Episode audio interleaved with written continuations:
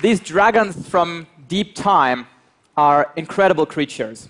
They're bizarre, they're beautiful, and there's very little we know about them. These thoughts were going through my head when I looked at the pages of my first dinosaur book. I was about five years old at the time, and I decided there and then that I would become a paleontologist. Paleontology allowed me to combine my love for animals with my desire to travel to far flung corners of the world. And now, a few years later, I've led several expeditions to the ultimate far flung corner on this planet, the Sahara. I've worked in the Sahara because I've been on a quest to uncover new remains of a bizarre giant predatory dinosaur called Spinosaurus. A few bones of this animal have been found in the deserts of Egypt and were described about 100 years ago by a German paleontologist. Unfortunately, all his Spinosaurus bones were destroyed in World War II.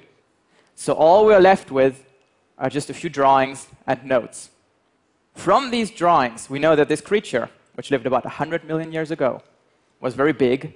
It had tall spines on its back, forming a magnificent sail and it had long, slender jaws, a bit like a crocodile, with conical teeth that may have been used to catch slippery prey, like fish.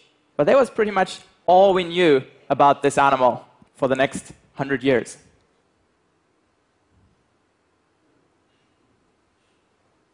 My fieldwork took me to the border region between Morocco and Algeria, a place called the Kemkem. It's a difficult place to work in. You have to deal with sandstorms and snakes and scorpions, and it's very difficult to find good fossils there. But our hard work paid off.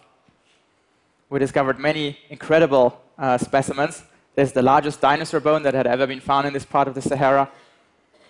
We found remains of giant predatory dinosaurs, medium sized predatory dinosaurs, and seven or eight different kinds of crocodile like hunters. These fossils were deposited in a river system. The river system was also home to a giant car sized coelacanth, a monster sawfish. And the skies over the river system were filled with pterosaurs, flying reptiles. It was a pretty dangerous place, not the kind of place where you'd want to travel to if you had a time machine. So we're finding all these incredible fossils of animals that lived alongside Spinosaurus, but Spinosaurus itself proved to be very elusive. We're just finding bits and pieces, and I was hoping that we would find a partial skeleton at some point.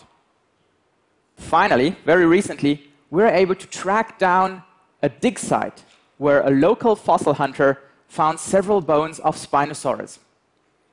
We returned to the site, we collected more bones, and so after 100 years, we finally had another partial skeleton of this bizarre creature.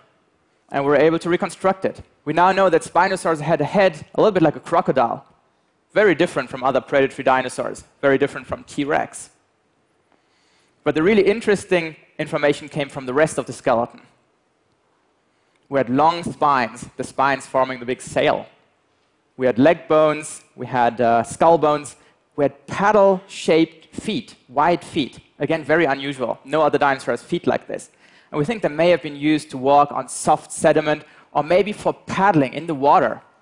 We also looked at the fine microstructure of the bone, the inside structure of Spinosaurus bones, and turns out that they're very dense and compact. Again, this is something we see in animals that spend a lot of time in the water. It's useful for buoyancy control in the water. We CT scanned all of our bones and built a digital Spinosaurus skeleton. And when we looked at the digital skeleton, we realized that yes, this was a dinosaur unlike any other. It's bigger than T Rex, and yes, the head has fish eating written all over it, but really the entire skeleton has water loving written all over it. Dense bone, paddle like feet, and the hind limbs are reduced in size. And again, this is something we see in animals that spend a substantial amount of time in the water.